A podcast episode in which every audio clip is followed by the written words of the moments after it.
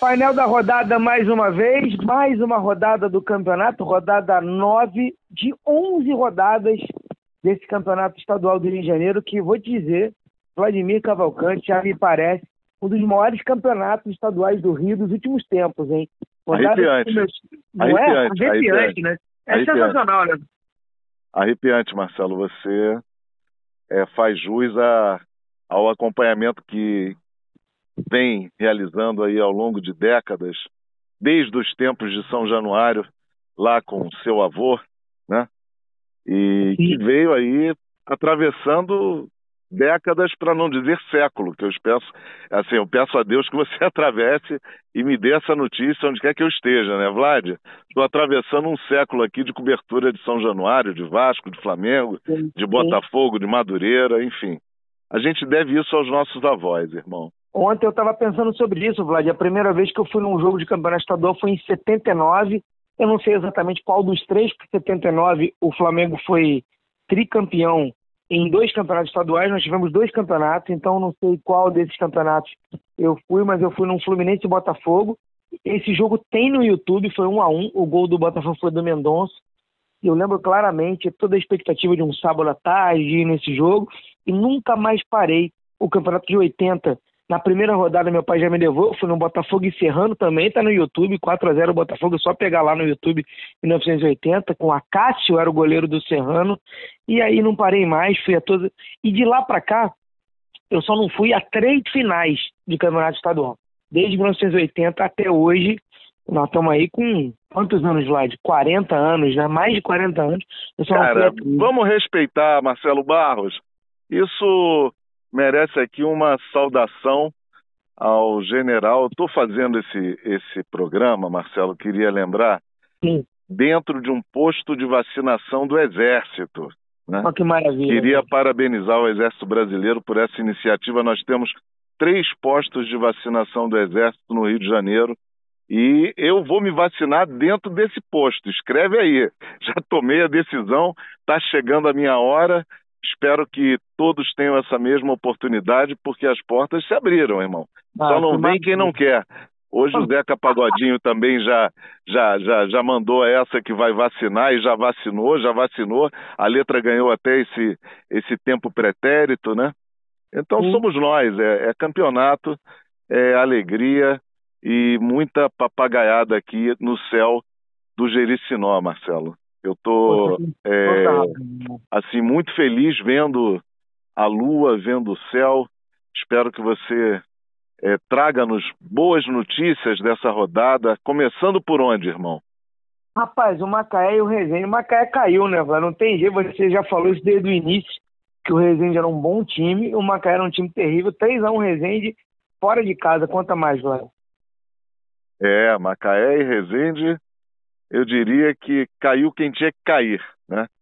E o pessoal aqui de Bangu anda também um pouco boquiaberto com a, a sessão de decepções e vergonhas que o Bangu desse ano talvez seja um dos piores times do Bangu da história de Bangu. Segundo consta, segundo grandes torcedores fanáticos aqui pelo, pelo Bangu, né, pelo Bangu que já constou na lista dos times que, se não eram grandes, pelo menos disputavam títulos ainda, como o América também.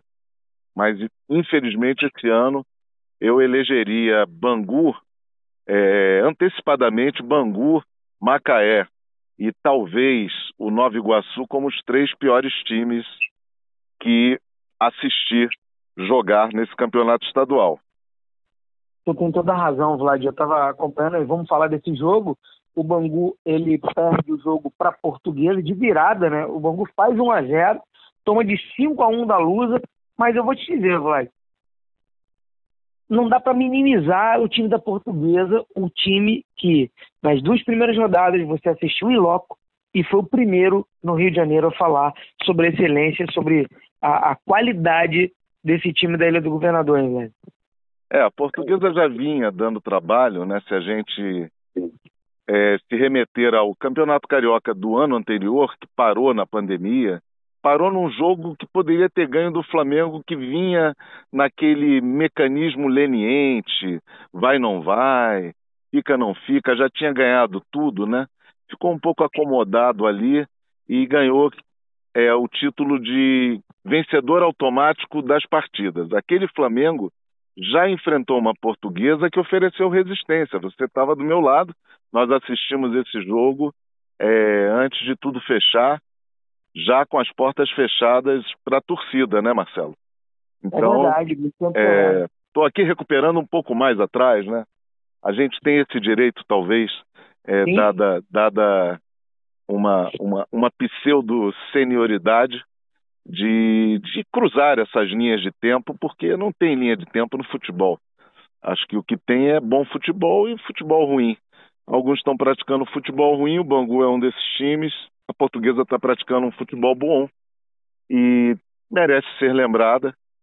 Eu, eu penso que, diferentemente do Botafogo, que vinha numa linha ascendente com chamusca que foi cortado nas pernas e na cabeça com a retirada do Benevenuto e do e do Matheus Babia, né, o Matheus Babia, quer dizer, como é que um, ah, como é que como é que um técnico de futebol vai fazer alguma coisa sem elenco? Vlad, você tem toda a razão, rapaz. A saída do Babia e do Benevenuto liquidaram com o Botafogo, as saídas né, liquidaram. Vamos falar do Botafogo que fez um grande jogo nessa rodada contra o Volta Redonda, que é o líder da competição. Então, é dá para você termina a antepenúltima rodada liderando a competição. E o Botafogo teve na frente duas vezes no placar, né, Duas vezes no placar ali, pronto para ganhar, mas com medo de ganhar, acabou praticamente é, fazendo valer a, a explicação invertida daquela, daquele pós-jogo de quem pega sempre uma rabeira, né? O Botafogo parecia que tinha lá os seus 10 contra 11 e veio lá o empate.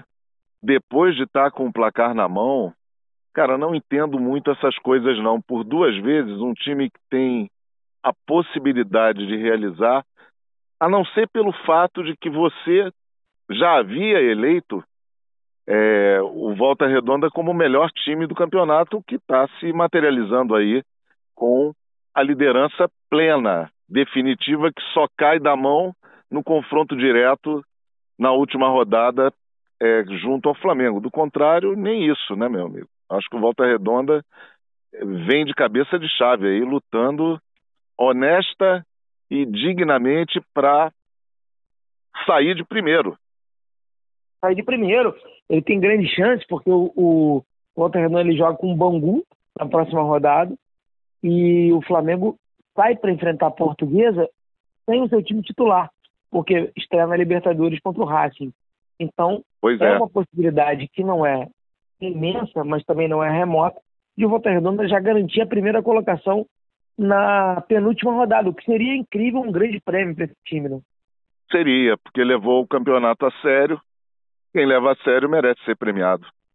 É, exatamente, Vlad. Vamos falar de levar a sério, Madureira e Boa Vista se enfrentaram num jogo que o Boa Vista foi um a menos e terminou 0 a 0 mas são duas equipes que deram um bom recado, né? jogaram bem o campeonato. Não dá para dizer que o Madureira, que ocupa a sétima colocação com 12 pontos, e o Boa Vista com 10 pontos na nona colocação, não tenha feito um campeonato bom acho que, especialmente Boa Vista, ele poderia ter dado mais, né? O Boa Vista, sim. O Madureira, talvez nem tanto. Jogou um futebol honesto, trabalhou com as limitações e é, se aproveitou daquilo que pode fazer melhor, que é se defender, conquistando pontos importantes nos seus empates, quase ladeando aí o Botafogo nesse quesito, né? No critério de empates, o Madureira e o Botafogo continuam disputando esse título. Mas de grão em grão, embora a, o sistema de pontuação não beneficie mais os times que empatam como no passado, é claro que o Madureira, do meio para frente da tabela, estaria bem. É claro, também sem pleitear, sem aspirações à semifinal. A semifinal já está mais ou menos esquadrinhada seria um pouco desagradável a gente ver uma semifinal com, vamos dizer assim, Flamengo, Madureira, Portuguesa e Volta Redonda. Aí é o fim do mundo, né, irmão? Aí é apocalipse é. para o campeonato estadual. Não vejo muito sentido, por mais que sejam é, adotados critérios de crescimento em outras competições, que o regional é um, é um campeonato secundário, que o Fluminense está na Libertadores, que o Botafogo está, estava na Copa do Brasil, que o Flamengo está na Libertadores. Quer dizer, com todos esses argumentos e com as preparações para a segunda divisão no brasileiro sendo desenvolvidas, não dá para acreditar que esses times não vejam o filão que os regionais representam no Brasil inteiro. Você tem razão, você tem razão, você está certo.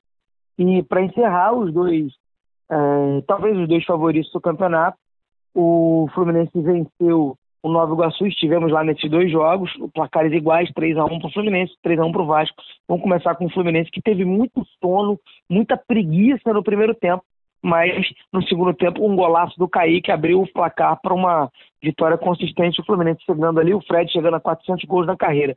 Eu queria abrir um parênteses. Vamos falar primeiro do Fluminense? Já já eu vou por falar favor, do Fred. Eu tenho, por favor, eu tenho favor. uma pergunta para você rápida. Primeiro esse jogo que a gente viu juntos lá, vai.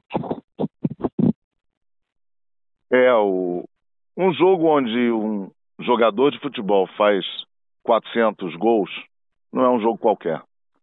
E ainda mais considerando que a prata da casa está saindo, né? Em algum momento a gente vai deixar de ver o Luiz Henrique, vai deixar de ver talvez o Martinelli, quem sabe esses outros jovens que já estão aí prometidos para irem para fora do Brasil, nós deixaremos de vê-los. Então, pelo menos tivemos a, o privilégio, a oportunidade de vê-los jogando é, nesse jogo contra o Nova Iguaçu, um time limitado, mas que deu trabalho defensivamente, jogou fechadinho. Primeiro tempo, o Fluminense não forçou muito também, não é da característica do Roger. Ele está se preparando para enfrentar talvez times mais fortes, sei lá o que, que ele está fazendo, né? O fato é que o Kaique não quis nem saber de nada. Foi lá e a lá Maradona meteu a bola para dentro, irmão. Só faltou ele dar aquela caidinha, né? Escorregar o, o, o short na grama e sujar um pouco o short, né? Mas como Maradona, mas o resto foi muito foi muito por ali, no campo das habilidades. E do outro lado, Luiz Henrique servindo ao Nenê, que por sua vez encontrou o Fred livre para botar para dentro, digamos assim, né? Jogada relativamente previsível, que não foi muito previsível, aconteceu ali na minha frente, na nossa frente, na verdade, foi o pique que o Nenê deu, né, cara? Pegou é. a bola, lançou o Luiz Henrique, se apresentou para fazer o cruzamento que deu ao Fred o, o gol 400. Então acho que a jogada, a jogada mereceu, é, merece essa menção honrosa ao Nenê. Não, sem dúvida. Eu queria saber só sobre os 400 gols. Me parece uma marca muito ruim, muito abaixo para um jogador da qualidade do Fred, da parte com a parte técnica muito apurada, com a parte física privilegiada.